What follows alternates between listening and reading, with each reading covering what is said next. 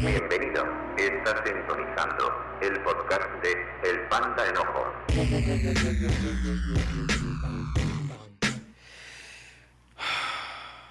Ok, estamos nuevamente aquí en tu programa El Pan de Enojón con esta dinámica que traemos nuevamente de El Panda Preguntón.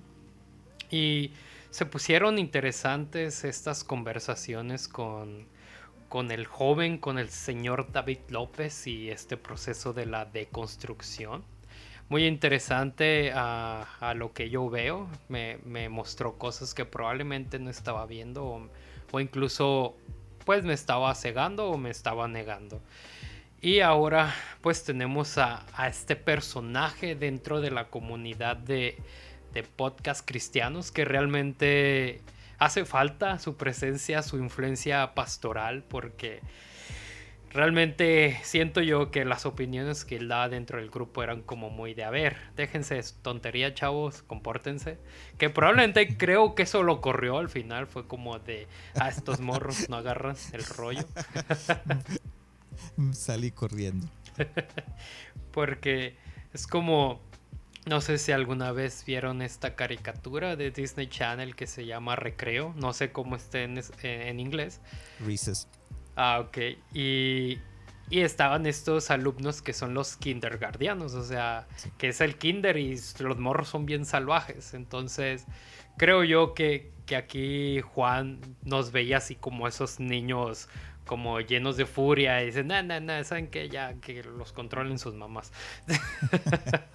creo que creo que aprendí muchísimo por medio de todos y, y te doy gracias por la invitación de estar acá en el el Panda Juan y, me encanta porque, porque siempre lo escucho y, admiro lo que haces, lo haces diferente. Eso creo que es lo más importante, ser diferente, no ser el mismo pescado del, como se dice, same fish on the pond, el mismo pescado en el, en el charco, digámoslo de esa uh -huh. manera, sino ser algo diferente y lo haces bien. Y creo que eso fue lo que nos unió cuando, cuando te conocí.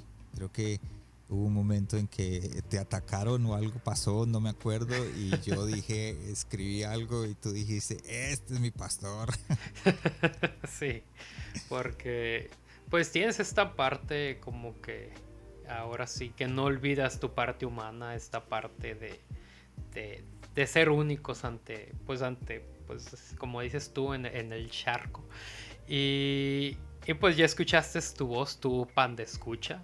Y ya lo leíste, tenemos aquí a, al pastor Juan Romero del podcast El corazón sano de un líder.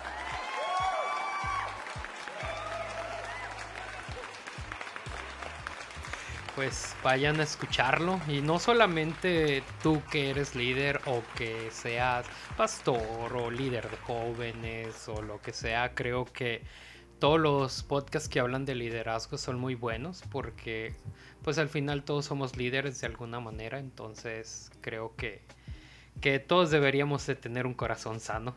Entonces gracias, gracias Juan por abrir tu corazón con este proyecto. Y pues ya hablé un poquito sobre dónde te conocí, que es justamente de este chat tan, tan loco, tan mencionado en este podcast. Yo sé que tú, Pan de Escucha, estás como... ¿Quiénes rayos son esos? ¿De qué me hablas? Estos no figuran como, como personajes dentro de la cultura pop cristiana. Pues mira, te estás perdiendo de mucho. Haz un podcast y te metes y ya vas, vas a saber qué rollo. vas a saber qué es. Oye, Juan, este ya, ya dando, pues conociendo más un poco de ti, platícanos sobre, pues, qué edad tienes. Tengo, porque empezamos con las preguntas ya tirando piedra, ¿no? Eh, ya llegó uno a una edad donde ya uno no dice la edad. Eh, okay. No, yo tengo 50 años, cumplí este año. Ok, jovencito, jovencito. Joven aún. en los, los terceros 15 años. Las, las canas no me delatan.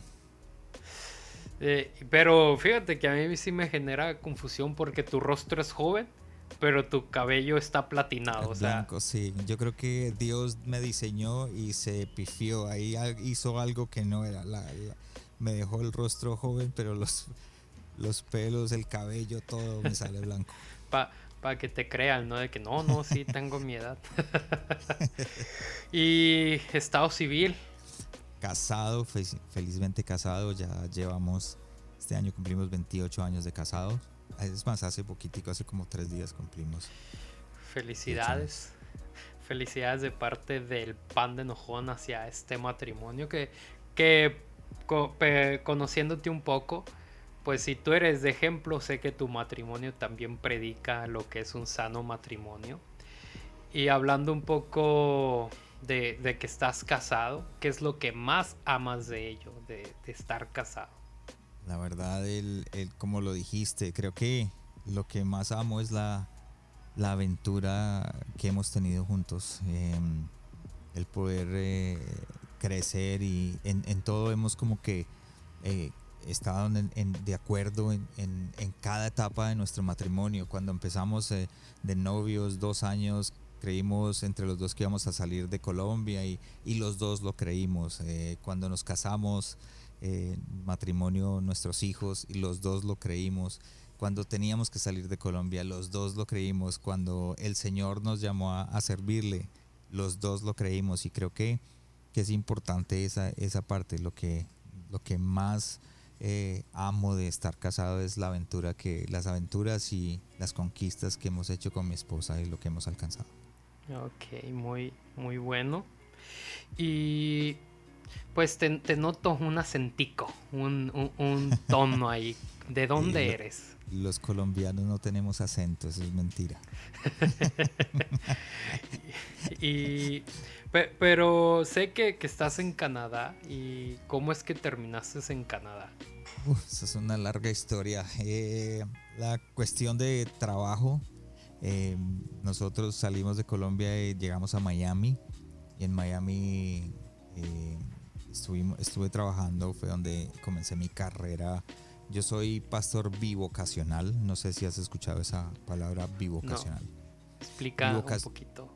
bivocacional es que tiene dos vocaciones, es decir, soy pastor, pero también tengo una carrera paralela. Entonces, eh, como, como gerente general empezó mi carrera en, Miami y empecé a escalar y luego por medio de la empresa eh, me trasladaron o llegamos a Toronto y en Toronto eh, teníamos ya, ya empecé a, trabajar con una empresa canadiense. Eh, aquí recibimos la residencia en Canadá y, decidimos quedarnos acá. Eh, y pues por, por, ese trabajo, esa otra carrera bivocacional, o sea, esa otra vocación, eh, fue por la que llegué acá. ¿Ya cuánto tienes ahí en Canadá? Uy, desde el 2004 creo. Llegué entonces, ya vamos a cumplir que 10 años, 11, eh, más, ¿no? 15 años, algo así. Wow, sí, ya, ya, ya bastante tiempo. Eh, ¿Qué es lo que más te gusta de vivir en Canadá? Que me gusta, lo que más me gustó de, vivir, lo que más me gusta, creo que como padre y, mucha gente dirá, no, que la nieve, no, creo que lo que más me gusta es el, el, el poder que es un país donde puedo ayuda al crecimiento y a la educación de mis hijos. ¿A qué me refiero? Canadá para mí fue, en el momento en que estábamos en Miami, estábamos buscando eh, un lugar mejor, digámoslo de esa manera, para poder educar a mis hijos. Y creo que uno se tiene que, como, como padre, en algún momento uno tiene que tomar la decisión de, así como el papá es el, yo tengo que ser el papá que mis hijos necesitan, no el papá que yo soy, sino el papá que mis hijos necesitan también tengo que buscar las ayudas, las herramientas que están alrededor para poder alcanzar eh, eso. Y, creo que Miami no, no estaba dándome las herramientas para ser el papá que tenía que ser con mis hijos. Y Canadá me dio esa oportunidad y me dio esas herramientas y creo que es lo que más me gusta de vivir aquí, de que ahora, después de tanto tiempo, ya veo mis hijos de 26 años, 27, mi, mi hijo 22, 23 eh, y veo lo que han hecho y lo que están alcanzando y doy gracias a, Dios porque me trajo acá esta, a, esta, eh, este país de bendición. Muy bien, suena un, un país el cual no, no le han prestado la atención que deberían de prestarle por su vecino realmente. O sea, yo sinceramente siempre he dicho, yo preferiría irme a Canadá porque aunque en las películas y cualquier serie te pintan a Canadá como el país tonto americano, pero creo que es un buen lugar, como dices tú, más que nada porque tú estás viviendo allí y sobre todo has visto estos frutos de, tus hijos que probablemente no se hubiera desarrollado también en Miami, en pues una ciudad interesante, llena de color y pues en Colombia, ¿no? Pues también tiene sus sus detalles como en México.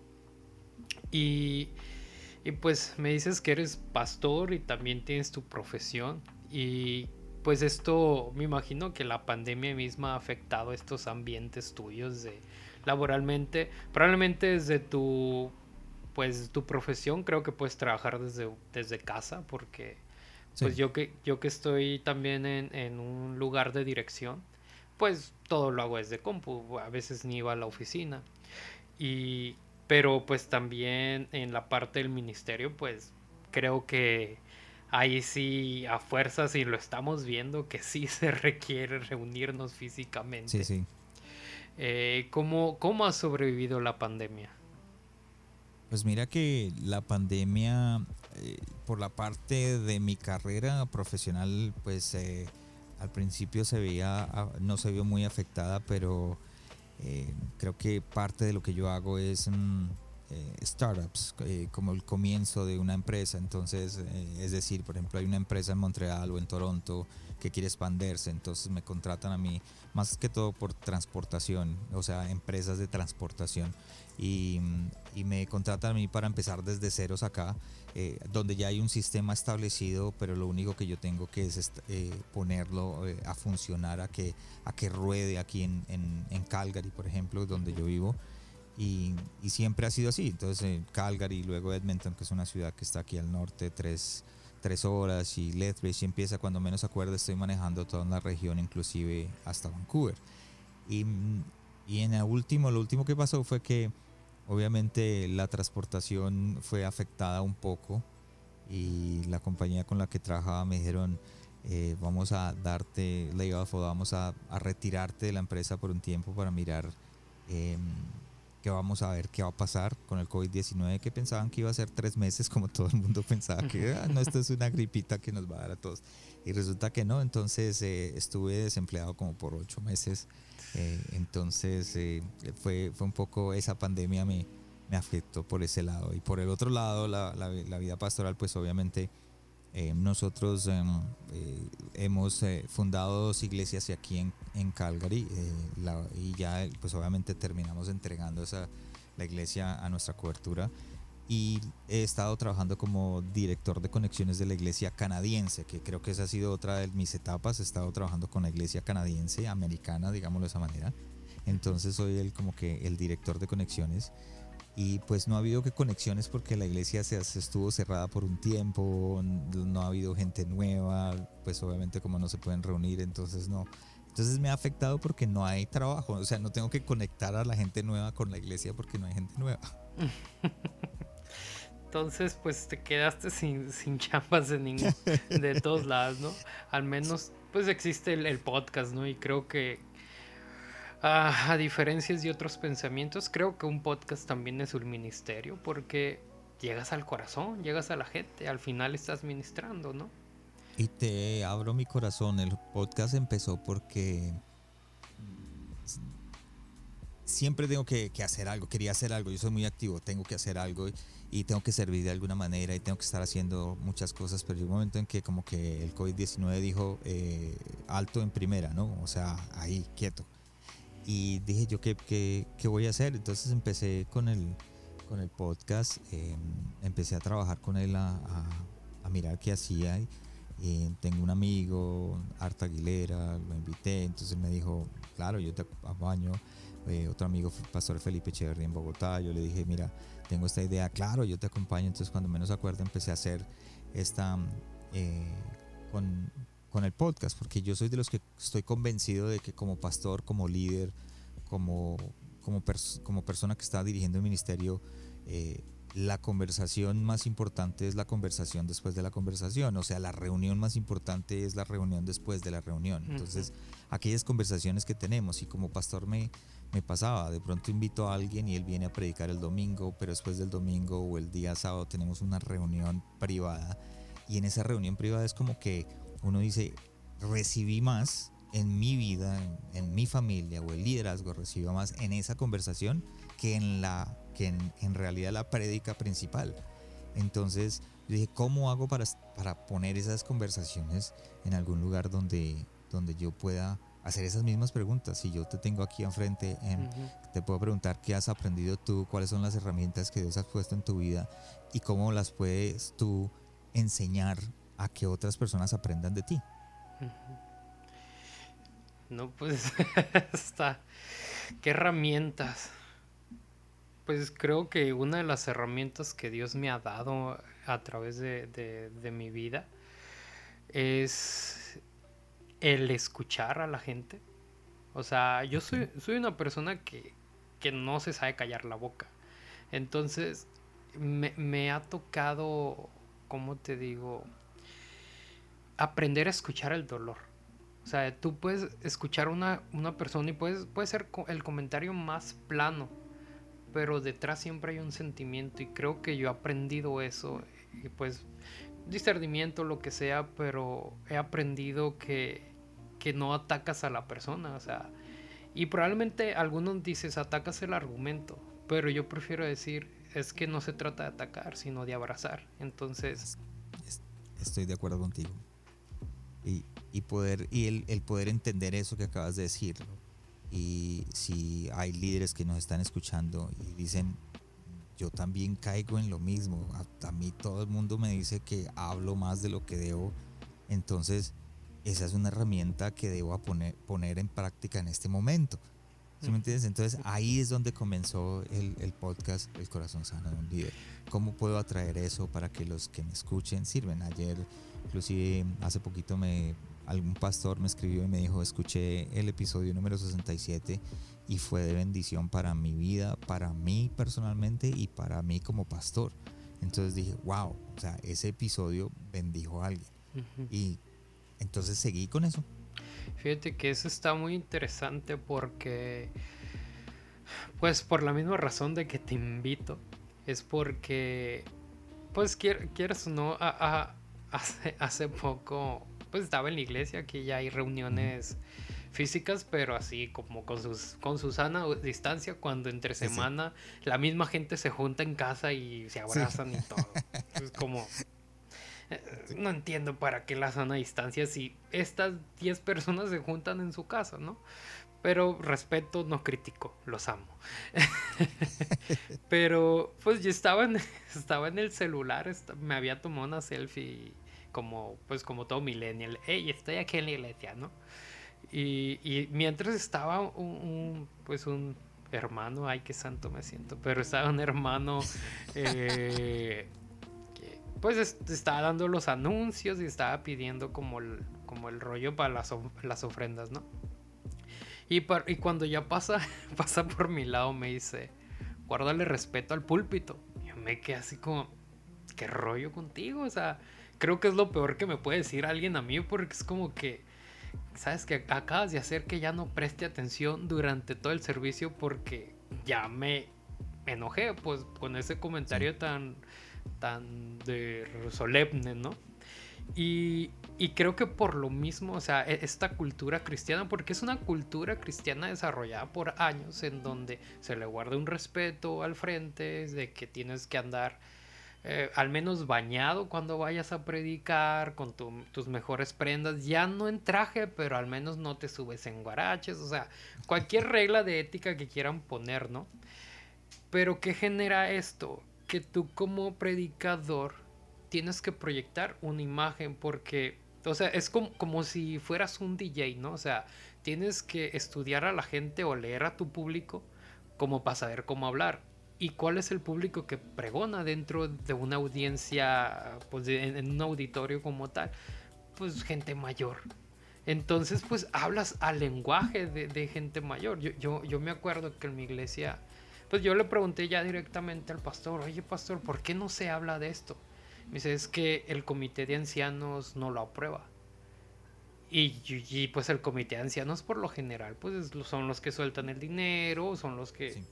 Pues, pero, pero mira que, que, ese es el, creo que ese es el problema más grande que nosotros tenemos. Yo como pastor siempre tuve la idea de que Dios me dice para dónde va la iglesia, Dios nos muestra qué tenemos que predicar, cuál es el momento que tenemos que predicar, qué queremos alcanzar como iglesia. Queremos estar eh, en, seis meses donde queremos estar, en un año como donde queremos estar, en tres años donde queremos estar como iglesia.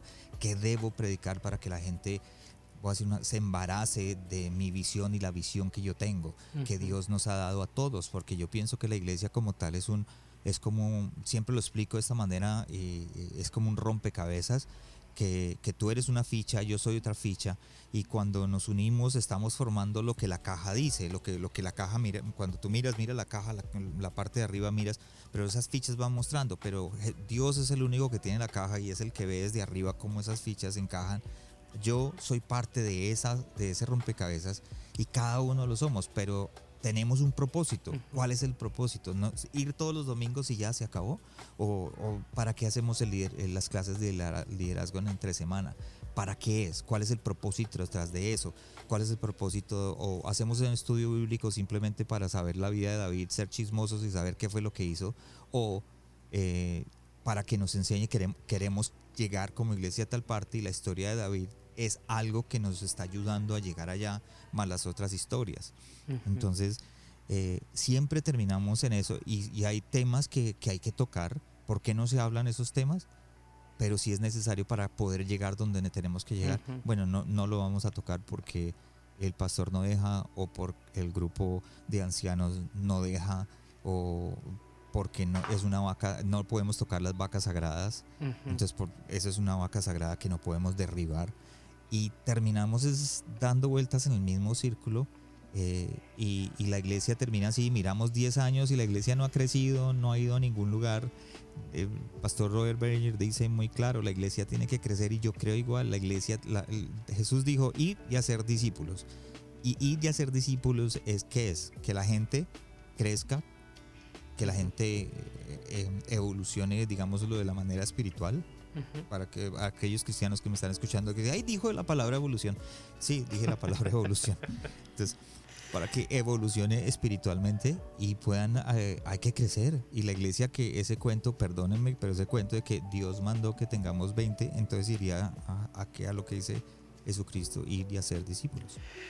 Ok. Y, fíjate que sí eso pues me agrada lo, lo que dices y también pues que hay cosas que se tienen que decir como tal y, esta misma, este peso hace que los predicadores no se expresen como deben de expresarse y por eso en conversaciones privadas dicen todas las cosas que deberían decir enfrente. enfrente. y pues tú dirás, ¿a poco esta es la conversación principal? No, seguimos aquí conociendo a. Seguimos. seguimos conociendo a, Juan. Y parte de conocer a Juan y pues ya en tu vasta experiencia supongo que has tenido hobbies, cosas para coleccionar, pero ¿cuál ha sido el hobby que nadie sabe que has tenido? Si no sé, estudiar baile de salón, bailar salsa, bachata, no sé. No, el, hobby que, yo tengo, pues la, yo soy guitarrista eléctrico, toco la guitarra eléctrica. Eh, y todo el mundo sabe que toco la guitarra eléctrica porque yo estaba en el grupo de alabanza en todos los lugares. Pero eh, cómo llegué allí fue, yo, yo soy, tengo 50 años, los 80 fueron los años gloria para mí. Eh, Guns N' Roses, Metallica, Motley Crue, todos ACDC y el, hobby que nadie sabe es que soy metalero, tengo todos los CDs de todos, los escucho todos los días y, y nadie, todo el mundo me dice, usted no es metalero, le digo, sí, yo soy metalero. Y eso fue lo que me trajo a tocar guitarra eléctrica.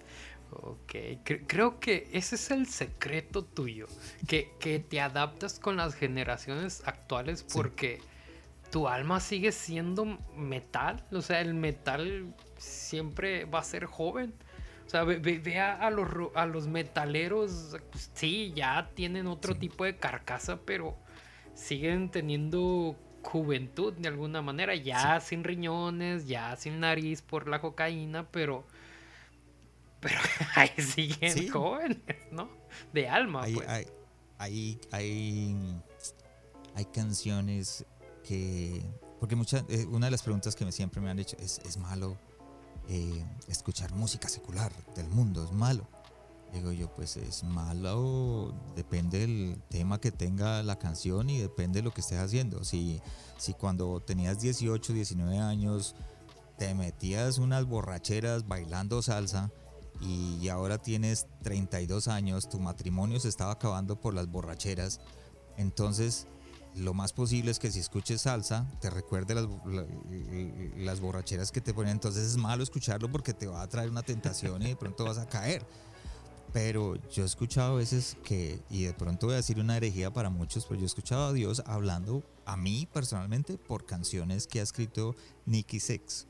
Y Nicky Six es el cantante, es el bajista de Motley Crue. Y donde tú buscas a Motley Crue y dicen, esto es del diablo. Pero hay canciones, eh, hay una que se llama You're Not Your Skin, tú no eres tu piel. Y, y, habla literal, Dios, en un momento donde yo estaba pasando, escuché esa canción y, y, entendí de que yo no soy lo que dice la gente, yo soy lo que dices, yo lo que digo yo. Así Dios me dijo, yo no eres, no eres lo que dice la gente, eres lo que digo yo, eres mi hijo. Y esa canción no es eh, cristiana, no las vas a escuchar en una, esta cristiana, no las vas a escuchar en una, pero fue una canción que Dios usó. Wow, yo, fíjate que me, me pasa algo interesante, pero ahora como el modo de alabanza. Yo he escuchado canciones románticas que mi primer pensamiento digo, oye, esta canción realmente mi corazón se la dedica a Dios. O sea, no a una chica, sino a Dios. O sea, todo, todo, todo esto bonito es lo que pienso de Dios. Y de momento digo, ¿por qué no tocan estas canciones en las iglesias? Pues mera religiosidad, ¿verdad? Y que, que, curado, o sea, bueno, he curado acá es como, pues como que, no, no gracioso malo, sino como me genera gracia. Y que... ¿sabes qué pasa? ¿Sabes qué pasaba mucho? Que eh, donde nosotros, donde la iglesia donde yo crecí, Creo que fuimos de las primeras iglesias que empezamos a escuchar a Hillsong. Pero en ese tiempo Hillsong no tenía canciones en español. O sea, no tenía CD en español. Entonces, pero nos gustaban las canciones. Entonces lo que hicimos fue traducirlas. Entonces las traducíamos en nuestra le pero terminaba yo poniéndole mis raíces, el heavy metal rock. Entonces, cuando yo tengo unas grabaciones por allá de, esos años del 2000, 1989, 2000, en donde, en 1999, 2000, donde yo escucho y digo, eso suena a Hillsong, pero rockero, como si hubieran puesto, porque ese era mi, ese es mi hobby que estaba detrás, como que pegando. Tu, alma metálica, ¿verdad? Sí, Deberías de hacerlas públicas ahí, no sé, generar un Google Drive y, y, mira, créeme que yo te lo agradecería y otras personas. Yo, yo en lo personal, la, la cultura Hilson, no creas que me gusta mucho por, por el fandom, no por, por la iglesia, sino son muy fanáticos los cristianos realmente y, y hacen que, que, no me gusten ciertas cosas. Pero creo que si existiera un Hillsong que sí hiciera rock, o sea, no pop, si sí hiciera rock, fuera otro asunto. Pero continuando con, este diálogo, eh, ¿tienes algún gusto culposo? Ahora sí, algo que, no sé, te gusta la banda o, te gusta comer salchichas en yogur, no sé. Ah, bueno, yo estaba pensando, y yo tengo dos respuestas, pero ambas. La primera, la primera y creo que no es un, gusto culposo. Me encanta eh, eh, hacer asados. Okay. Asadito, la carne de barbecue, pero pensándolo bien y como que ya como decimos nosotros a calzón quitado, eh, nosotros los colombianos le llamamos el arequipe que significa la cajeta o el dulce de leche. Mm, ese es, ese es mi, mi gusto culposo. Yo eh, ahora me siento malo porque pues ya tengo 50 años y eso es dulce, pero en mis tiempos era, en realidad yo comía todo el tiempo. Entonces creo que mirando y todavía creo que yo comería, que mi esposa es la que me dice, "Mm, mm, espérate, ya llegaste al otro lado, ¿no? Digo, no, todavía no. Y te dicen, ya eres población de riesgo. Sí. Ah, no sal- Entonces sí te acabarías un bote completo de, de leche quemada. Exacto. Oh, ya- me dio diabetes de. Y pues ya haciéndonos más emocionales, más, más espirituales, ¿qué es lo que amas de Jesús? que lo que amo de Jesús. Eh, ¿Quieres la, la respuesta religiosa, legalista o la respuesta de Juan Romero? La respuesta de tu corazón. La diversidad. Jesucristo no es, eh, no es cuadrado. Me encanta porque eh, es como tú, como yo. Eh, creo que hemos tratado de cuadri ponerlo en un lugar cuadrado. Y lo que me encanta de él es que él siempre está derribando eso. Cada vez que tú lees la Biblia, lees un pasaje, le escuchas sus parábolas, tus enseñanzas, eh, él está siempre pensando, como digo yo, outside the box. Está pensando fuera de la caja. Nosotros somos los cuadrados. Nosotros somos los que en- tenemos esas enseñanzas y como que las, las cambiamos, las, las, las, le montamos otras cosas que no son real. Y, y me encanta eso, que es muy eh, diverso, de, de- diversificativo, digámoslo de esa manera, si existe esa palabra, La, ya la que- vamos a usar. en todo lo que eh, él, él nos enseña. Qué, qué bueno esta parte, ¿no? Que Dios sea. Bueno, que haya un Jesús para cada uno de nosotros. Porque, te digo, uno, uno se puede poner a leer hechos, que creo que es el resumen de los cuatro evangelios de alguna manera. Sí, Y si te, si te pones a leer hechos, creo que yo puedo ver una característica de Jesús. Tú puedes ver otras. Mi mamá otras, mi papá otras, mi mejor amigo otras. Porque al final es donde nuestro corazón está. Entonces no se trata de, es que tú estás mal, es que eso no va a la doctrina. No, porque realmente el camino con Jesús se trata de tu corazón, no de, sí, de un verdadero camino. Creo que el verdadero camino es hacia tu corazón. O sea, sí. no sé si, si ya exista eso, pero ya es nueva doctrina. No, es que, ¿sabes cómo, cómo, cómo te, lo, te lo explico? O sea, la manera más clara de explicar lo que acabas de decir. Tú, has, eh, tú jugabas esos, mm, ¿cómo se llaman esos? eh, donde tú empezabas con, con, como que es un, con donde se perdía, uno empezaba a buscar Ah, ¿el así con laberinto? el, el laberinto, eso exactamente. Empezabas con el laberinto y el lápiz, ¿cierto? Ujú. Eh, y, y creo que todos empezamos ahí con el laberinto tratando de buscar a Jesús. Y yo siempre empecé al revés. Sea, de arriba hacia abajo. Y entonces era más fácil encontrarlo, la salida. Mm. O sea, la entrada, digámoslo de esa manera. Empezaba en la salida, empezaba hacia atrás, encontraba la entrada. Era mucho más fácil que empezar desde la entrada a la salida. Y creo que Jesús funciona de la misma manera. Siempre nos ha enseñado a ti y a mí y todo el mundo que empezamos en la entrada, pero en realidad Jesús está desde la salida en buscándote a ti. Entonces una manera de encontrarte con Jesús es encontrarte contigo.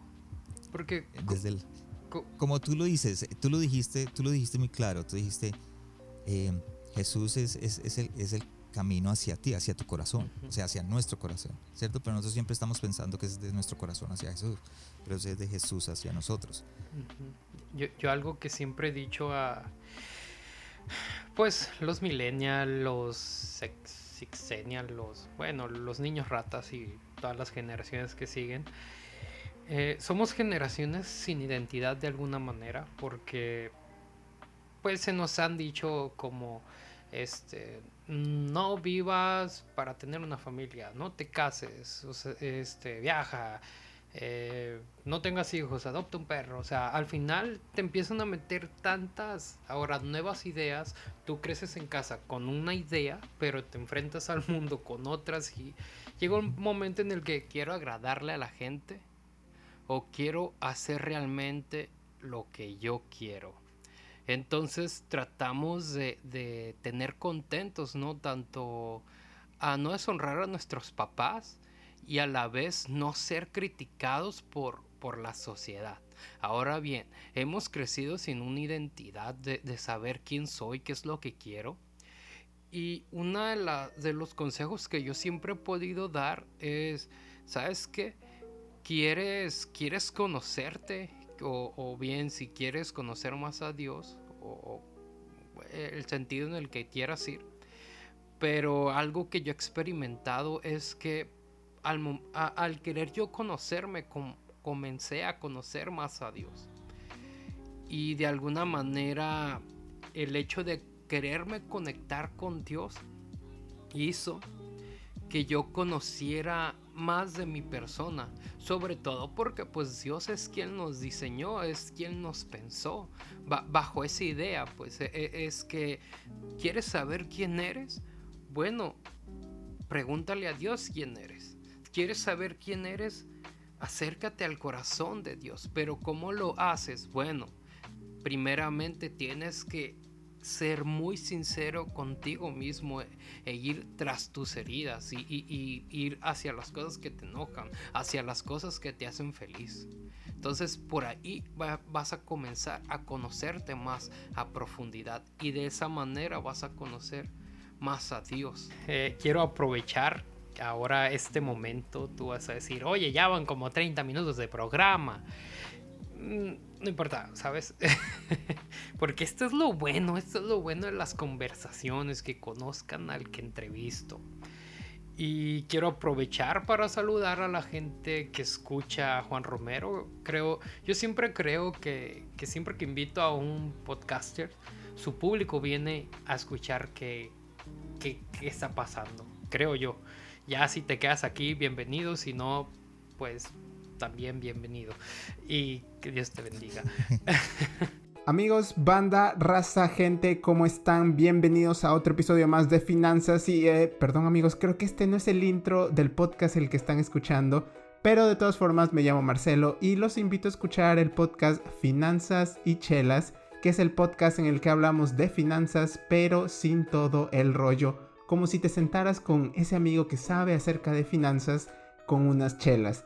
Así que si tuviste dudas o has tenido dudas o preguntas acerca de inversiones, finanzas, ahorro, tarjetas de crédito, cuánto cuesta un hijo y cuánto cuesta casarse, por ejemplo, este es el podcast para ti. Cada episodio dura menos de un episodio de La Rosa de Guadalupe y nos puedes encontrar prácticamente en todas las redes sociales y en todas las plataformas de podcast, así que si están por ahí, ahí los veo. Y no se olviden de seguir la cuenta de arroba podscristianos-esp. Recuerden que ESP es por español, amigos. Entonces, ahí los veo y chao. Pues tú te vas a estar preguntando por qué está Juan Romero aquí, el pastor Juan Romero, en, en, eh, en, esta, en esta silla de herejes, en este lugar donde están los, los los pedazos de rompecabezas perdidos por el mundo. Eh, por eso mismo, creo que es una figura pastoral que, entiende a. Pues que entiende a la mayoría de los jóvenes, si no es que a todos, que entiende los corazones eh, heridos, que entiende. que entiende muchas cosas, para que me entiendas.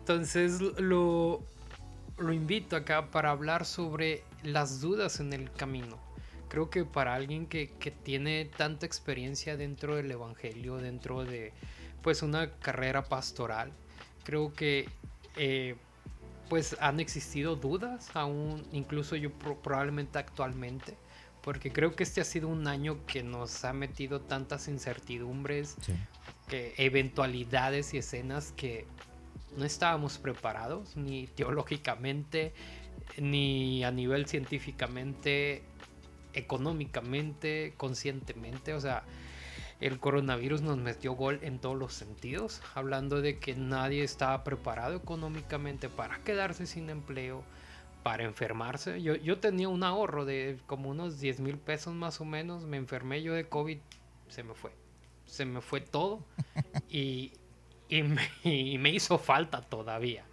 Eh, mi salud, o sea, no,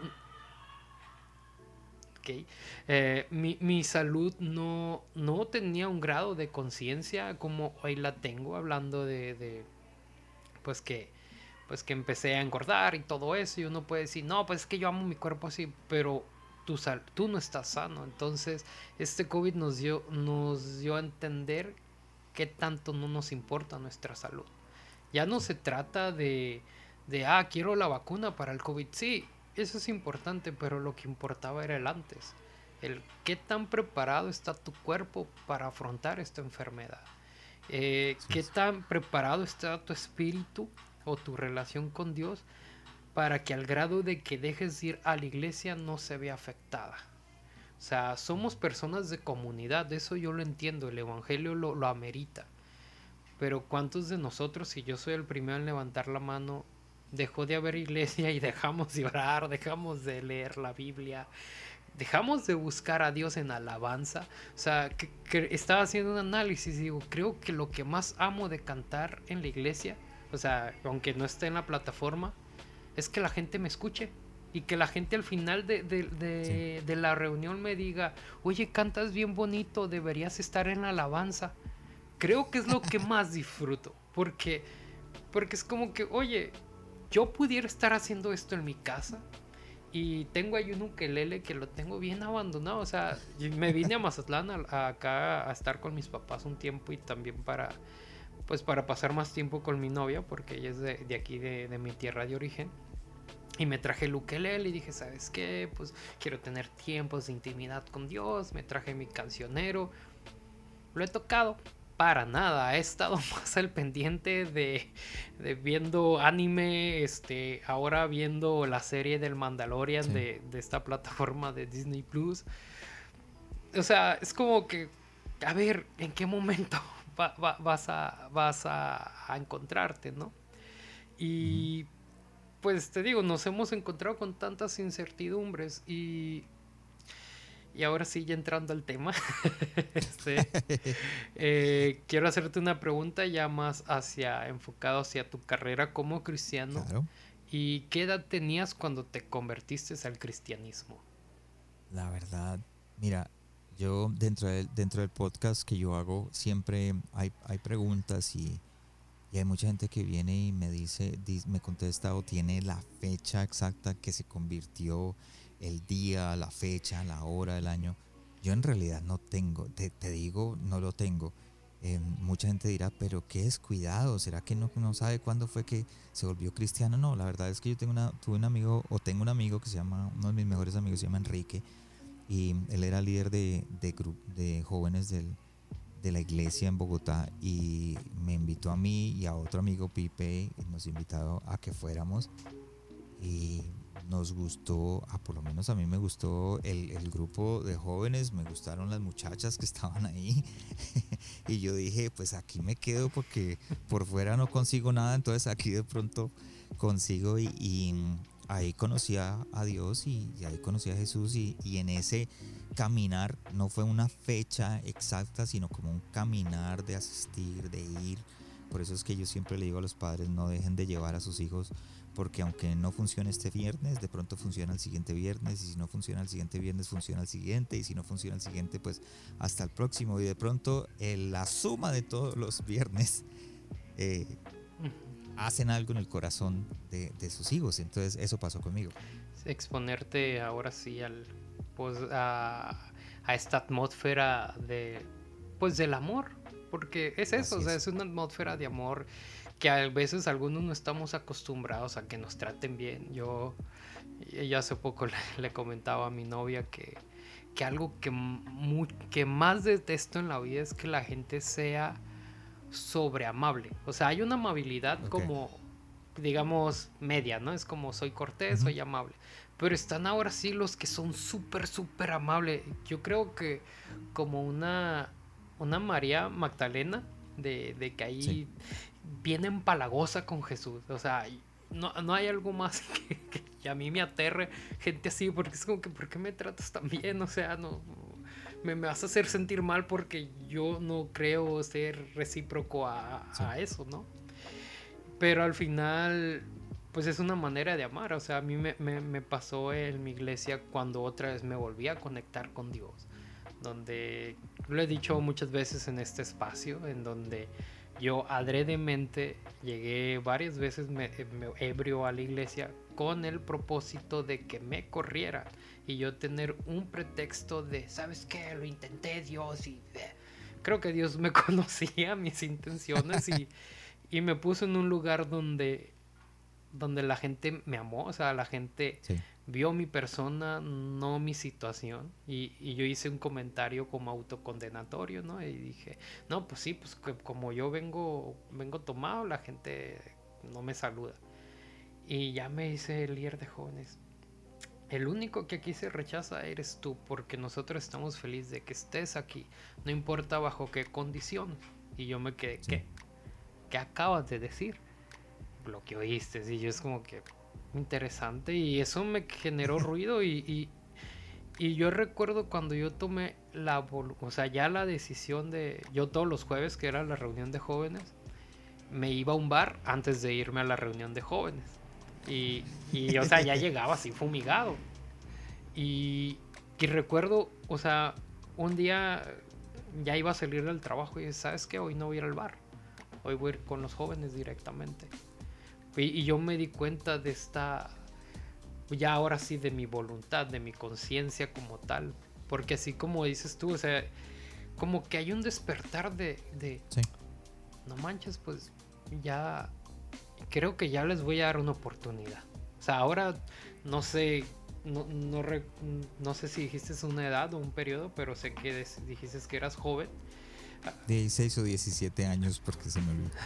pues ahí en, en esa en esa edad más o menos, pues que es, es, una edad en donde nuestros papás aún nos, nos acarrean, nos empujan, nos quieren que estemos bien, ¿no? Y creo que probablemente ese día tú dijiste, papá, mamá, me van a llevar a la iglesia, o pues yo me voy a la iglesia, o incluso tú ya te andabas arreglando antes de, de que ya no te dijeron, ay Juan, bañate.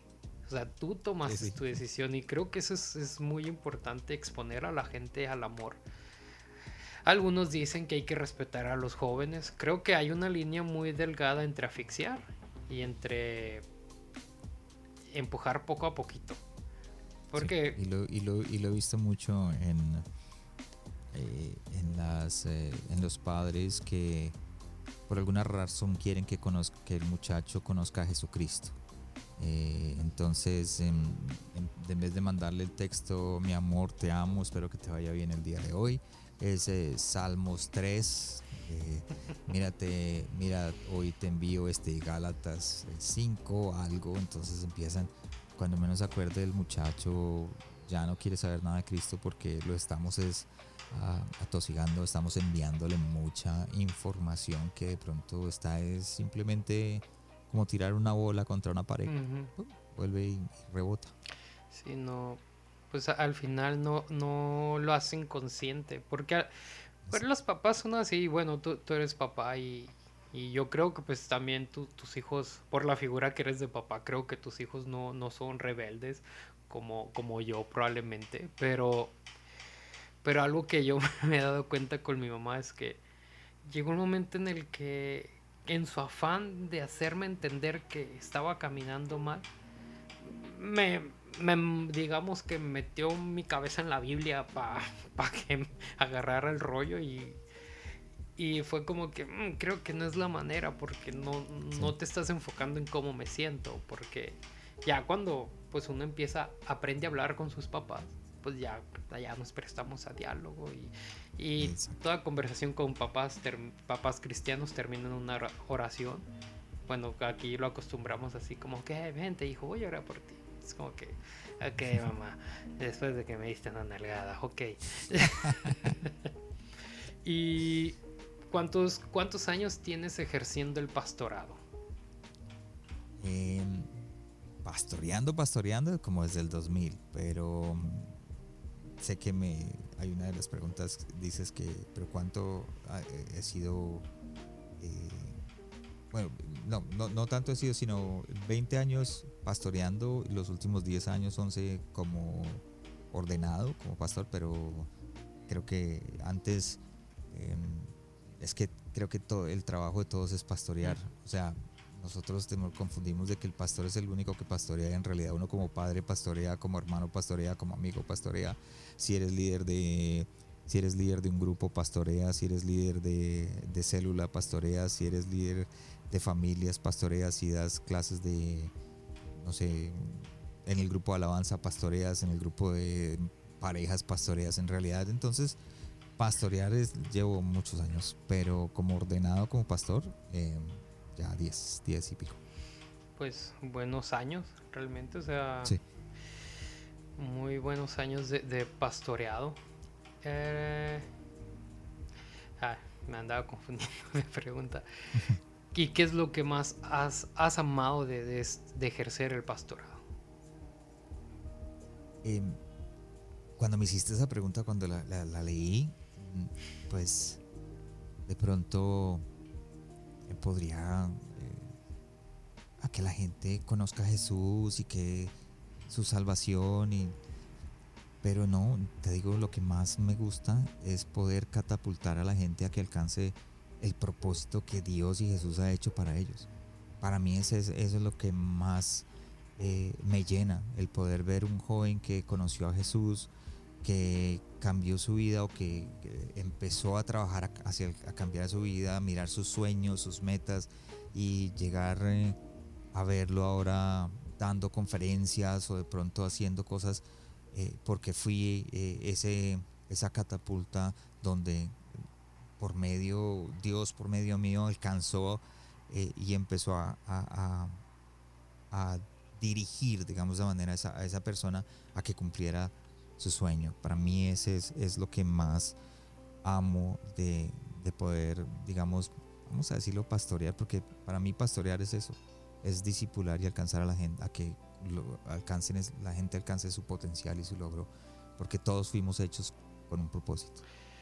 Eh, eh, hace días le decía a mi novia que me preguntó sobre pues qué es, un pastor, cuál es la diferencia de un pura, de un padre, porque ella viene pues de un contexto católico. Y la verdad me, se me hizo complicado decírselo. Y se lo, se lo estaba diciendo, pues es que pastor todos podemos ser, porque al final estamos dando una cobertura, un, un, apapachamos a la gente, ¿no? Es como que, Exacto. véngase, mijo, tiene frío, yo le pongo aquí su cobijita para que no le dé frío, o sea, yo aquí lo cuido, ¿no? Así es. Y ya me dice, pero entonces, ¿cuál es la diferencia del que está en el púlpito? Y dije, ok, cuando ya el, ya el pastor mencionado, pues es que ya no te preocupas por una, dos, tres personas, ahora te preocupas de que funcione la iglesia en general, o sea, de tú apapachas a, digamos, a los líderes que son, pues los líderes de área, o sea, tú apapachas e, a ellos, ellos apapachan a sus, a los de su ministerio, los del ministerio ya apapachan a la gente de la iglesia, y ya se queda como, ok, no más preguntas. sí. Y, me, gusta la manera en cómo, lo ves, cómo, cómo lo vive tu corazón. Porque habla, pues es una realidad, ¿no? al final, ¿qué es el que la gente conozca a Cristo? O sea, todos pueden escuchar una, una persona con un megáfono en un parque. Pero creo que conocer a Jesús es encontrar el propósito también. Es que yo soy de los que yo creo que cada uno de nosotros fuimos hechos con un propósito, o sea, es decir, volvemos al mismo ejemplo que yo hice del rompecabezas, cada ficha tiene un propósito dentro de un lugar. Si tú eres esa ficha y a medida que vas caminando con Dios vas encontrando, Dios te hizo de alguna manera, Dios te cableó de alguna manera, es decir, eh, tus dones, tus talentos, tus gustos, lo que haces, no, no otras personas lo tienen, solamente lo tienes tú. Y por medio de eso vas a poder alcanzar a ciertas personas que solamente tú puedes alcanzar.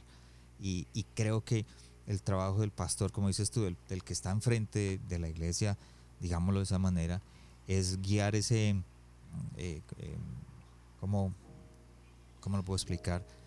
Eh, el portaaviones. Entonces, digámoslo de esa manera, es, él, tiene que guiar ese portaaviones para que los aviones que están ahí alcancen la meta. El portaaviones nunca va a llegar hasta donde va el avión a cumplir su propósito, pero tiene que regresar a, a, recargar las baterías, a echar gasolina, a volver a cargar. Entonces, es decir, la iglesia como tal tiene que estar hecha de una manera que podamos nosotros establecer de que el doctor pueda ir a cumplir su propósito como doctor, pero que regrese a la iglesia a recargar, el, psicólogo, el ingeniero, eh, el, que va a ser pastor, el misionero, el que va a ser el profesor, el que va a ser maestro, eh, también dentro de la, de la, iglesia, que vengan y que, que, recarguen y que vuelvan a alcanzar y que tengan ese propósito. Y cuando regresan van a decir, mira, necesitamos ayuda porque yo solo no puedo. Entonces ahí es cuando eh, nuestro dice, bueno, ¿quién más tiene ese llamado? ¿Quién más está cableado para poder trabajar o ir a alcanzar a ayudarle a esta persona? Entonces, eso es, eso es en realidad para mí lo que la iglesia es. Entonces, cuando tú encuentras ese propósito dentro de la iglesia, entonces la gente se va a enamorar de tú, de la visión y la misión que tiene la iglesia y se va a querer quedar, no se va a querer ir. ¿Por qué? Porque, o sea, es decir, ya no se ve que, ya, ya no me, o sea, si la persona que va a la iglesia se siente igual que hace dos años y que no ha avanzado más, está, eh, estás en la iglesia equivocada. La iglesia que tiene que estar es la iglesia que te haga avanzar y te haga crecer. Y que tú digas, ¿sabes una cosa? Ya estuve cinco años aquí, es hora de volar yo solo, o de ir a hacer tal cosa, o trabajar en, en otras cosas que tengo que hacer. Entonces, unos siembran, otros recogen, pero tienes que buscar tu propósito. Y creo que Dios nos hizo de esa manera. Eso, creo que eso está muy bueno como lo dices. Y y debe ser un despertar, o sea, tú, tú que lo estás escuchando, pues muchas veces, muchos, por muchos años nos quedamos sentados en las bancas de la iglesia y solamente estamos inconforme con todo lo que se dice, con todo lo que se hace. Y al final yo siempre he dicho es que tú ya estás en el momento o en el tiempo de hacer. De hacer que, no sé, pero tienes que ya hacer algo por el reino porque ya llegaste ahora sí, no, no llegaste al, a, la cumbre del conocimiento, pero ya llegaste a ese momento en el que tú ya necesitas hacer, porque si no, es como el niño inteligente del salón. Llega un momento en el que comienza a ser un problema en lugar de ayuda.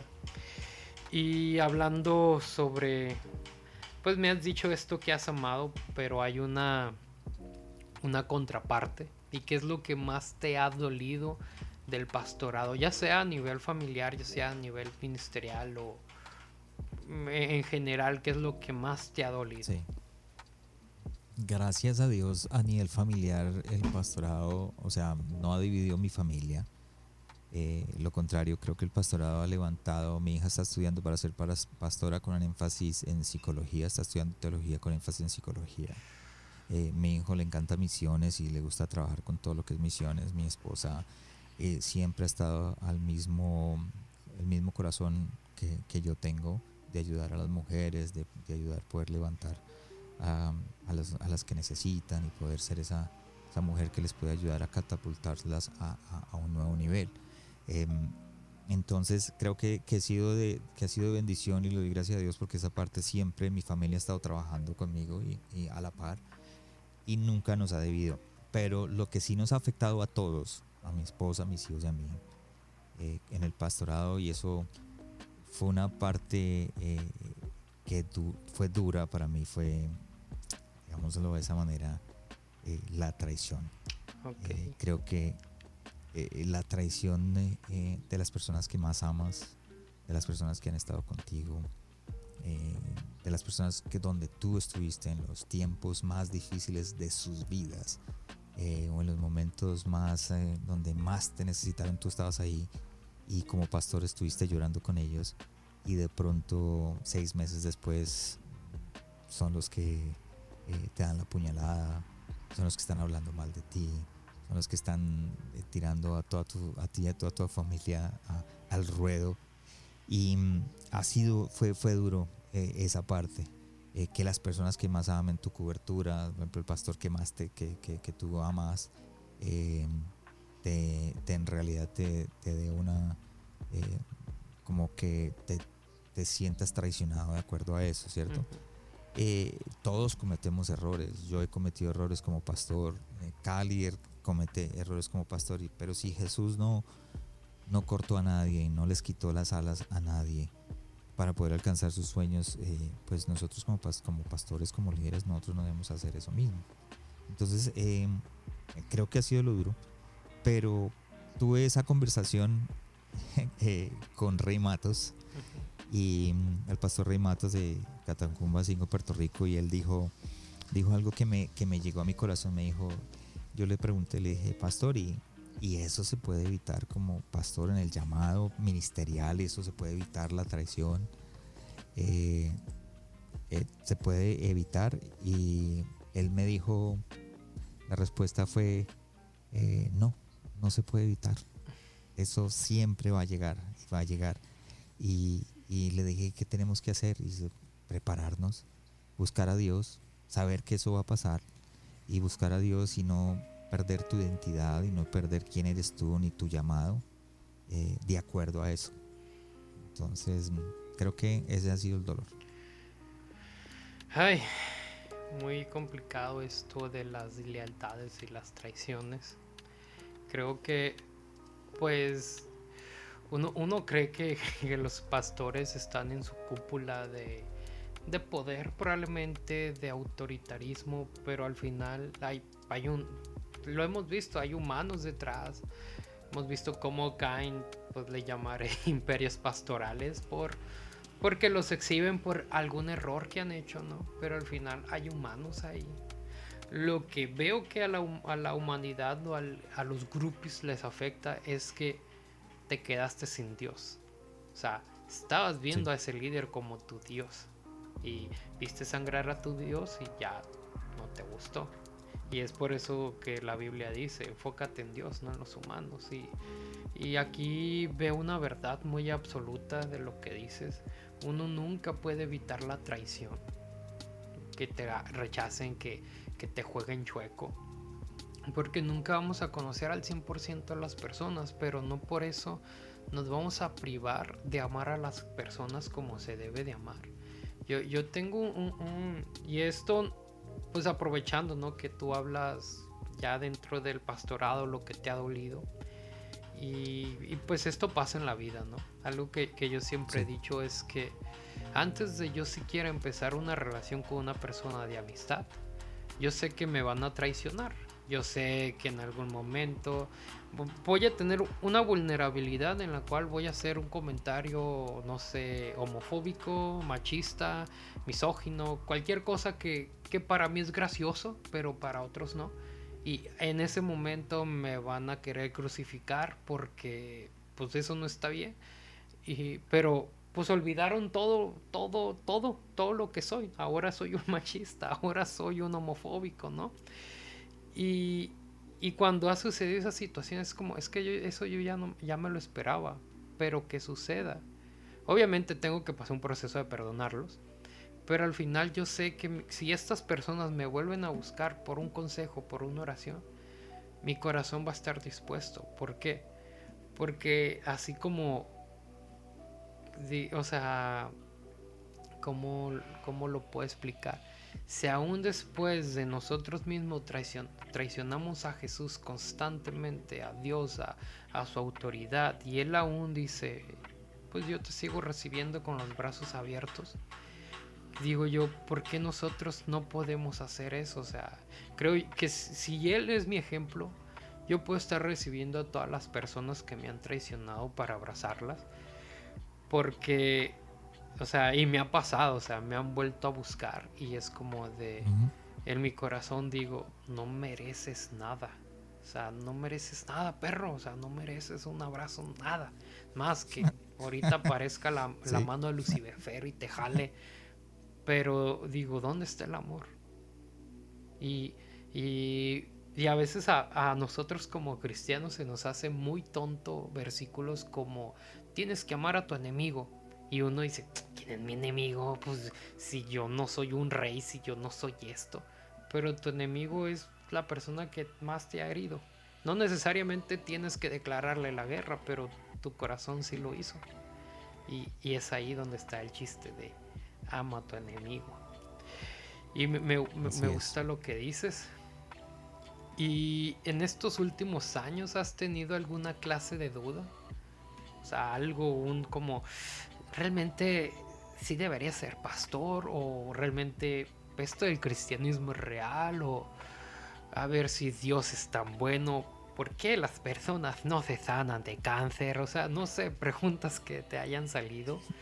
Pero, ¿cómo has confrontado esto? Porque pues estás siendo una figura espiritual. Incluso en esta conversación estás siendo de guía. Entonces, obviamente, pues sigues aquí en, en este caminar con Dios. Entonces, ¿cómo, ¿cómo lo has confrontado? ¿Cómo la has librado? La verdad, pues nunca he tenido esas preguntas, como tú dices, si, si Dios existiera, porque si Dios existe, entonces ¿por qué existe el dolor o, cosas así? O si Jesús murió por mí, entonces porque yo estoy aquí metido en medio de este problema? No. Eh, pero sí tuve la duda eh, en lo que tú dices. Eh, en los últimos años mi duda tiene que ver mucho con la respuesta que dio ahora acerca de la traición y acerca de las cosas que que hago, eh, mi duda acerca de mi llamado. Eh, en realidad fui llamado a, ser pastor, eh, fui llamado a guiar una iglesia, fui llamado a, guiar familias, fui llamado a guiar jóvenes, em, fui llamado a hacer lo que tengo que hacer. Entonces, sí, sí existió esas dudas con, respecto a, mi llamado. ¿Será que sí estoy ¿Será que me metí yo solo? O sea, como cuando tomas la decisión de me metí yo solo a esto y, mirando hacia atrás, pues uno empieza a analizar eh, los frutos y uno se da cuenta de que no, no, no, te metiste solo, que Dios empezó a usarte, Dios te usa y Dios fue el, el arquitecto de lo que estás pasando, lo que estás haciendo, y, sino que pasaste por una mala racha, pasaste por un momento, una etapa, y he entendido de que, que lo que dice la Biblia acerca de que hay etapas para llorar, momentos para reír, momentos para, eh, para gozarnos, momentos para lamentarnos. Entonces,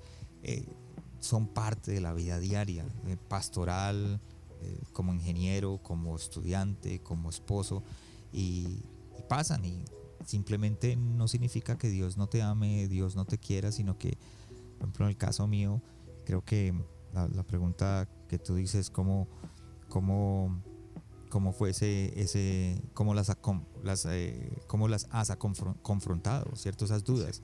Eh, pues pensando en que, en que Dios eh, tiene otra etapa para mí. De aquí en adelante, la manera en que yo lo veo es, mm, hablaba con esto con mi esposa, un como un trabajo, cuando, te, cuando te echan de un trabajo, te echaron de un trabajo, ¿cierto? Así te, te, corrieron, chao creo que te duele los primeros días, pero después de que consigues otro trabajo y ya estás funcionando en otro trabajo, no te acuerdas de lo demás. O sea, ya quedó, eso atrás.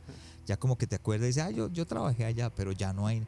Entonces yo como que uno, la forma en que lo tengo que ver es de esa manera. Estoy en una nueva etapa, entonces puedo mirar hacia la etapa de atrás. Digo, uy, mira esa etapa, sí, aprendí, ¿qué aprendí de esa etapa? Ok, lo que aprendí allá me está sirviendo en este momento. Entonces eh, me ha ayudado confrontado de esa manera. Ahora, el proceso... Eh, eh, fue difícil, sí. Eh, emocionalmente me afectó muchísimo. Yo, hubo, momentos en los que lloré, hubo momentos en los que preguntaba, peleé con el Señor, Señor, ¿para qué me llamaste? ¿Me vas a hacer pasar por esto? ¿Para qué me llamaste? las cosas tienen que ser como que el camino de oro, todo perfecto para que... Y, y emocionalmente pues fueron, fueron momentos en los que yo decía, ¿será que mi espíritu quiere seguir? Entonces ahí sí entiendo cuando, cuando uno dice, eh, mi alma, mi, mi, cuerpo, mi cuerpo dice que no, mi, alma te anhela, pero mi cuerpo dice no. Entonces entiendo esa parte porque eso es fuerte, es duro. Y ver tu familia, que, que las personas que tú más amas, que están sufriendo por esa misma razón, o ver que, que están llorando porque fueron también traicionados o porque para ellos era eh, esto era su vida también y ahora mire cómo estamos y entonces a veces como dice, pero ¿por qué me llamaste? ¿Será que yo cometí un error? ¿Por qué me metí en esto? Empieza, empiezan todas esas dudas, ¿verdad? Pero el poder entender de que, como dijo Rey Matos en su consejo, eh, poder entender de que Dios me llamó y que soy su hijo y que todo esto fue por alguna razón se hace que yo lo haya buscado, se hace que el, no sé, el diablo lo haya hecho, se hace que el mismo Dios, porque el mismo Dios a veces hace que, que él envía al enemigo. No sé si tú has escuchado cuando Pablo dice eh, que tiene una, ¿cómo se llama? A thorn, se dice en inglés, una, una está en el costado.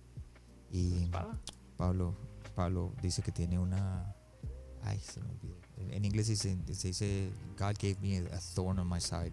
Dios me dio un, una, bueno, una, una esta en el costado y, y la tengo ahí para recordar, ¿cierto? Siempre de dónde vengo. Entonces cuando tú miras y tú lees bien, dice que Dios envió eh, a, como que a, alguien del diablo a que me pusiera esa espina en el dorsal. En el dorsal. Entonces como que dice, bueno, o sea que Dios lo deja, deja, deja que esas cosas pasen para recordarle a uno dónde uno está, de cuál es el llamado, qué es lo que yo tengo que hacer. Entonces emocionalmente fue, fue duro, pero sí, sí, mm, pero lo superamos, gracias a Dios. Bueno, entonces emocionalmente, ¿qué puede ser? Que te hayas, pues, que iniciaste este camino, ¿no? Y como que de momento te sentiste solo, de que, ah, caray, ¿dónde está Dios? No se supone que ahora que soy pastor, pues debería tener acceso completamente a Dios. Ok. Pues creo que allá en casa, allá en sus celulares, allá en su cuarto, allá en la cocina, allá en el carro, donde sea donde estés escuchando esto, creo que, que todos nos hemos sentido así. O sea, para que veas que... Y no es para que te desanimes y digas, ay, si un pastor también lo siente, pues, pues ¿cuál es el chiste? No, realmente es como, ese es el chiste. O sea, que... Que a veces, incluso hay algo muy interesante en... Creo que viene en la Biblia o es un pensamiento ahí filosófico. Pero incluso hasta en el momento que menos sentimos a Dios, que es un momento en el cual uno se tiene que callar para escucharlo, porque lo, lo, aprendí hace poco de Habacuc. Habacuc es un libro muy interesante, pero se puede ver dos, dos cosas profundas, que es que nos podemos quejar directamente, decirle a Dios, oye Dios, ¿por qué pasa esto? Qué fregados. Este, no que muy acá, muy Dios, muy amor. Y hay otra parte en la donde hay un Dios sarcástico o sátiro, que es como que, ay, mijo, te estás quejando de nada, te va a pasar esto, lo otro y esto. Pero fuera de eso, o sea, otra vez se vuelve a quejar, pero ya la actitud de este Dios es un Dios no enojándose, no como que, ay, ya te estoy diciendo, morro, sino es más como un, a ver, ok, ya es como un, Dios que te abraza, ¿no? Que, que, te, que te dice, a ver, mi hijo, tranquilo, a ver, sí, está sucediendo esto, pero esto es lo que va a suceder. Y es como aférrate a lo que te estoy diciendo. Y, hay una enseñanza más de comportamiento, como que hay de estos perversos por esto, esto, esto. Y, creo que es como enseñanzas de, pues, agarra el pedo, morro. Y, y por eso te digo, o sea, durante el camino están estas crisis de, de pues pareciera que no hay un Dios. Pero a veces creo que es porque tenemos la atención en el lugar equivocado. O sea, nos estamos preocupando en dónde está Dios y no digamos hacia dónde estamos caminando. O sea, eh, sí nos estamos enfocando en la traición, nos estamos enfocando en, no sé, en que algo no está funcionando, en lugar de como las soluciones probablemente ahorita no tengas dinero para pagar una deuda y estás pensando en la deuda cuando deberías estar pensando en cómo pagar esa deuda. En que, ¿sabes qué? Voy a vender elotes, voy a vender, no sé, tortas enfrente de, no sé, de una obra de, o sea, donde estén construyendo algo. Porque creo que, que Dios nos da estas capacidades, ¿no? en el libre albedrío no solamente viene la capacidad de, de pecar, sino la capacidad de solucionar ciertas cosas. Porque pues, no todo es espiritual. Bueno, sí, todo es espiritual, pero me entiende. y si no, le, preguntan a Romero. y pues durante este camino Eh, sucede porque creo que parte del silencio es que nos acostumbramos a la presencia. Nos acostumbramos a su amor, nos acostumbramos a la quietud de Dios o a, su estruendo, a, pero ¿cómo les has hecho para no acostumbrarte a su presencia y querer buscarlo más, este, quererlo conocer más? Porque creo que todos nos acostumbramos, nos acostumbramos a estar sirviendo, nos acostumbramos a, a estar teniendo células en casa, nos acostumbramos a estar juntándonos con personas en un bar para platicar de Dios, o sea, nos acostumbramos a todo. Pero ¿cómo ¿Cómo le has hecho para que no te acostumbres a la presencia de Jesús? Bueno, el Espíritu Santo. Creo que para mí el secreto ha sido todos estos años es eh, poder entender de que hay algo más en sus enseñanzas. Em, creo que en algún momento de mi vida simplemente me acostumbré a lo que mi pastor o la gente que, los pastores que me estaban enseñando en ese momento era lo, único que había. Y como que empecé a ver a Jesús como que yo te quiero enseñar algo nuevo cada día, algo nuevo, algo diferente, hay algo, algo más. Entonces, em, cada vez que leía un, un versículo, un capítulo, una historia escuchaba lo que Jesús había hecho, siempre buscaba algo más, el por qué, el porqué de las cosas, ¿cierto? Entonces, creo que lo que evitó que, que yo llegara a, hasta aburrirme de Jesús o aburrirme de lo que él hacía es que eh, nunca me aburrí de sus enseñanzas porque buscaban algo más. Entonces esas enseñanzas siempre me dan una nueva revelación entendí de que llegaba un momento en que, bueno, ya estoy a otro nivel eh, porque me enseñó algo nuevo. Entonces esa revelación causó en mí algo y que me puso en, una forma, a una nueva, una manera diferente de ver las cosas. Okay. Entonces creo que esa, esa sería la respuesta. Muy bien. Y ya, pues llegando casi al final, eh, ¿qué consejo le das a alguien que, tiene dudas, o sea, al respecto, no sé, ya sea años en el Evangelio, ya sea que sea nuevo, pero ahorita actualmente están sucediendo ciertos despertares de conciencia, le llamaría, o dudas perdidas ahí en el espacio, en donde creo que están generando revuelo, ¿no? En cuanto a... Eh, no sé, hablando de un dios misógino, hablando de un dios genocida, por, poner ejemplos en, cuanto a lo que nos encontramos en el Antiguo Testamento. Este, mm, ya ves que, pues, resuenan estas epifanías mentales, ¿no? De, ese es el dios que él quiero seguir. Pero al final creo que solo son interpretaciones de su momento, de su época.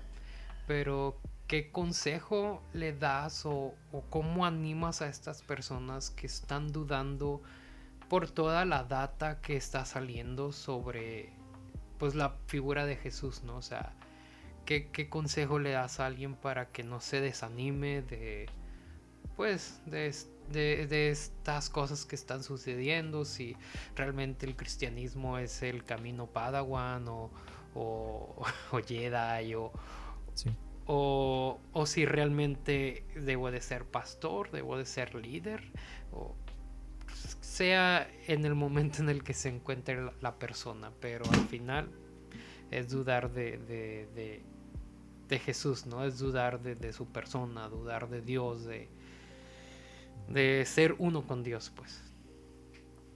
Creo que las dudas están desde hace mucho tiempo. Es decir, si miramos en la Biblia, siempre han existido las dudas en el Antiguo Testamento. Inclusive mucha gente eh, dudó, Moisés dudó de su llamado, eh, de las cosas que tenía que hacer. Abraham dudó de, de su potencial o de lo que Dios había hecho. Entonces, vemos muchas historias, pero lo, lo, que yo le aconsejaría a alguien que me está escuchando en este momento y tus, tus oyentes em, que dicen tengo dudas acerca de Jesús, eh, yo le digo, no le pongas cuidado a las cosas que están alrededor. Porque si yo te puedo explicar, mucha gente decía, eh, los bautistas, esa es, esos son, esa es la iglesia. Y los pentecostés decían, no, no, ahora esta es la iglesia. Entonces cuando los bautistas tenían su tiempo, su momento, esa fue. Y, cuando, y así sucesivamente, entonces generaba dudas de cuál era la, la iglesia correcta. Pienso que las, las, las dos, o sea, dando ese ejemplo, las dos tienen sus cosas correctas, pero cada una también tiene su cosa incorrecta. Hay algo que, que no funciona. Entonces, tú en tu corazón lo que tú escuches, trata de buscar lo correcto que, que es para ti busca lo correcto en tu corazón, eh, busca al Jesús. Si te dicen, mira, la sexualidad es así, pues busca a Jesús y, pregúntale a Él por qué la sexualidad, si, si, te meto, si yo cojo a Jesús y te meto dentro de mi sexualidad, eh, ¿cómo eso va a generar mi vida ahora? ¿Cómo va a dar una, una, una, respuesta a lo que yo estoy sintiendo, a las dudas que tengo en este momento? O por ejemplo, a la economía, voy a meter a Jesús en la economía, cómo vivir Jesús en la economía, entonces tengo dudas acerca de la economía, entonces, ¿qué es lo que Jesús dice? Busca a Jesús para que te diga qué es lo correcto en tu vida, porque a mí me gusta el amarillo, tu color favorito puede ser el blanco, el negro, para ti lo correcto está bien a tu perspectiva y lo correcto para mí está mi perspectiva. ¿Qué dice Jesús de acuerdo a eso? Y de tu llamado, tú dijiste tu llamado. ¿Cuál es tu llamado? ¿Tienes dudas de tu llamado? Busca a Jesús. Lee, no te dejes llenar de lo que dice toda la gente porque te vas a llenar de que eh, hay una cosa que dice que en la multitud de consejos eh, está la sabiduría. Eh, estoy de acuerdo hasta cierto punto. Porque hay veces nosotros buscamos la multitud de consejos hasta que alguien nos dice verde. Y si, si lo que yo estaba buscando, la respuesta era verde, pues entonces, ah, Dios me dijo que era verde. Pero si voy y pregunto a todos los días anteriores o los nueve anteriores, todos me dijeron amarillo, o todos me dijeron rojo, o, cada uno me dijo un color diferente, un consejo diferente, una forma de verlas diferentes. Entonces, tú simplemente tienes que tener los consejos exactos de las personas sabias, pero también el consejo más grande que es qué es lo que Jesucristo dice a ti, qué es lo que sabes que Jesucristo quiere hacer contigo y el Espíritu Santo, y cuál es tu propósito. Las dudas van a venir en tu caminar, pero Está en ti en creerlas, en creer lo que Dios hizo de ti y seguir adelante. Wow, creo que eso revienta el cráneo, es un rompecráneo, porque es darte cuenta de lo que importa, o sea, volvemos al punto, o sea, lo que importa es tu corazón. Y, y dónde está la persona de Jesús ahí. O sea, ay, me, has dado ahí un, buen de cosas por las cuales pensar. Y ya llegando a esta, a esta parte final, porque pues muy buena la plática y todo, pero como todo lo bueno, lo bueno termina. Sí, llega. Llega. Llega al, llega al, final, tiene un final. Exacto, todo buen vino termina por terminarse, aunque sea redundante. y pues no sé si quieres mencionar, no sé, algo más que, que se haya escapado, que está, esté en tu corazón, que quieras decir ahí, como, sabes, fíjate que quiero afirmar este punto. Quisiera, eh, sí, creo que para mí, o sea, a mí me, a mí me da mucha carga eh, los jóvenes y he visto eh, las mujeres y los hombres jóvenes que tratan de acercarse a Jesús yo entiendo, todo, la mayoría de gente, y, estoy seguro de que todo el mundo cree en un Dios.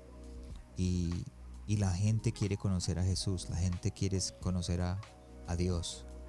Eh, pero, pero desafortunadamente para mí el enemigo más grande que tiene Cristo es el, somos los mismos cristianos. Somos los que dañamos eh, ese amor que, que Jesús tiene para los jóvenes. Y para mí, pues el consejo y, lo que el punto que quisiera dar aquí al final es, es eh, mostremos más el amor de Jesús y no más el amor de nosotros mismos, sino el de Jesús que pone en nosotros. Eh, amemos a los jóvenes, amemos a esas personas que están necesitando en este momento, pero no necesitando de la palabra de Dios, sino el abrazo, el amor, y luego das la palabra, porque es la forma en que tienes que traerlos. Wow, porque todos quieren opinar primeramente, todos quieren corregir, Pero Exacto. incluso, o sea, creo que no hay mejor ejemplo que Jesús y la prostituta. eh, que, pues, primeramente paró, paró las pedradas. Así como que, "Ay, Sí. cálmense perros, dejen de, de ponerse locos. Y luego una escena en la de- donde Jesús primero abraza a la persona y luego ya él, vete, ya no peques más, ¿no? O sea, es, creo que no hay mejor ejemplo. Y para, y para mí ese es el ejemplo que yo más uso para, para poder darle, darle duro a la religiosidad o a la, el, legalismo en la vida cristiana de los papás, de los, de los padres, de los pastores, de todo el mundo. Es esa misma historia, porque ahí podemos ver de que aunque ella sí pecó, aunque tenían el derecho de apedrearla, aunque la ley decía que sí, Jesús dijo, antes de apedrearla, mírense su corazón. Antes de, eh, levantar el chisme contra aquellos, aquella jovencita o aquel joven, o levantar una calumnia en contra de aquellas personas, o levantar un juicio ante tal persona, él dijo, miren su corazón. Y, y la traducción más fácil para mí es, les preguntó, él los cogió y les preguntó, les dijo, ¿quién de ustedes el día de hoy no ha mirado mal al del carro del frente que lo cerró? ¿Quién de ustedes el día de hoy no peleó con su esposa porque le trajo algo, le dijo algo que no le gustó? ¿Quién de ustedes hoy no peleó con, un con el compañero de trabajo porque te contestó o te dijo algo y por dentro tú te acordaste de la abuelita? ¿Qué, qué, ¿Quién de ustedes el día de hoy no, no deseó a la mujer esa que pasó en minifalda o la volteó a mirar con, ese, con los ojos? Entonces, si, si están libres de eso, tiren la, la primera piedra. Y resulta que nosotros, legalistas, buenos cristianos, decimos, yo soy santo. Siempre nos, siempre todo el mundo, y pregúntale a cualquiera, cuando leen la historia de, de Jesús y la prostituta, nosotros somos Jesús. Cuando leemos la historia de Oseas y la prostituta, nosotros somos Oseas. Deben ser mentirosos, eres la prostituta, tú eres el, el, el que, es, el, el que metió la pata. Jesús está contigo. ¿Cuántas veces tú no le fuiste inf- infiel a Jesús en toda tu vida? Y llega un día y te crees santo para juzgar a los demás. Wow, justo, justo en el ego. Ahí donde la gente hace sus púlpitos. ¿Cuántos seguidores, ¿cuántos seguidores pierdo mañana? Nah, eh, mm, ganas, yo creo que ganas. Porque fíjate que mi público es esa gente lastimada por la religiosidad. Es más, creo que si me han de escuchar cristianos, han de ser cinco y han de ser de la comunidad de podcast. Porque los demás les gusta cómo me quejo de la vida. Pero como que ven interesante la manera en cómo narran las cosas mis invitados. Y pues aprovechando que, que ya están aquí, eh, me gustaría que mencionaras algún proyecto que tengas, no sé, aparte de tu podcast de El corazón sano de un líder. Eh, Pues en, es- en este momento ese es el único proyecto que tengo por lo del COVID-19. Em, no sé, eh, me he sentido, creo que hay mucha gente que, que ¿cómo diría yo? Todo mundo, todos están sacando videos, todo el mundo está sacando videos, todo el mundo está sacando eh, podcasts, ahora mucha gente está sacando podcasts nuevos, videos, clases, eh, en fin. Y entonces me siento, y les, les soy sincero, me siento como que si hago eso es como que estoy copiando a todo el mundo. Entonces digo, no, no, no, no lo, no lo hago todavía, entonces no tengo ningún proyecto, pero mucha gente me dice que, que haga, que haga videos de acuerdo a un tema que yo tengo que es acerca de liderar con amor ok. y mm, acerca de cómo liderar con amor dentro de la empresa, cómo liderar con amor dentro de la iglesia, dentro de los ministerios, dentro de la empresa o departamento donde trabajes o cómo, cómo debemos eh, liderar. Entonces de pronto es un proyecto que viene, viene adelante. Vaya, pues vamos a estar ahí al pendientes de, de- de este proyecto tan interesante. Porque pues sí, ¿cuántos no estamos en la chamba y hace falta amor? De, yo, yo soy tester donde trabajo, o sea, me dedico a, revisar cosas y, y que funcione. Y a veces me, me sucede que, que, el mismo error se supone que ya lo solucionaron y resulta que no. Y es como que no te entiendo, o sea, estás tonto, qué pedo. Y, y porque me, me, dan justificaciones, como, no, es que tiene que ser la base de datos. Es, es como que, loco, no me importa qué es lo que pasa, o sea, en cuanto al sentido de solucionarlo, ya está otra mi, mi lado colaborador, que digo, ah, es que mira, probablemente pudiera hacer esto, por esto, esto, esto, pero en su momento como juez de la aplicación, es como que el usuario final no sabe de bases de datos, él va a decir no sirve y no sirve. Y es como que, sí, tiene razón. Y digo, ay, y a veces sí me dicen como, oye, pero no me hables tan golpeado. Y yo, Diosito, ayúdame a amar a la gente. sí, sí. ¿Y cuáles son tus redes sociales para las personas, o sea, para que las personas apoyen tu proyecto del podcast? Pues en Instagram, eh, pues en Instagram y en el en Facebook me pueden colocar como el corazón sano de un líder y va a salir el podcast. Okay. Eh, y también en Instagram como Pastor Juan Romero o Juan Romero, PS rayita abajo Juan Romero, me van a encontrar. Eh, para, que, para que me sigan. ahí. Y en la, la página de internet el corazón sano de un líder.com o juanromero.ca van a encontrar también ahí, si tú entras vas a ver cada episodio, las notas de cada episodio, las preguntas que yo hago, las respuestas, la historia de las personas que entrevisté. Entonces, para que pueda seguir. Ok, muy bien. Entonces, justo ahorita vayan y, y, busquen sus redes sociales, su página, síganla, compártanla, hagan todo eso ya. ¿Y tienes alguna frase o versículo con el cual te identifiques hoy en día? hay una frase que, que me encanta, es una frase que siempre digo eh, en la iglesia o en donde me invitan a predicar o algo, porque creo que es, creo que es lo, lo más importante. Siempre he dicho, cada silla es una persona, cada persona eh, tiene un nombre, cada nombre tiene una historia y cada historia es importante para Dios. Así que no se nos olvide de que cada silla, cada persona tiene una historia y esas historias son importantísimas para Dios, porque por medio de esas historias son como vamos a poder alcanzar a nuestra nueva generación. Wow. Está.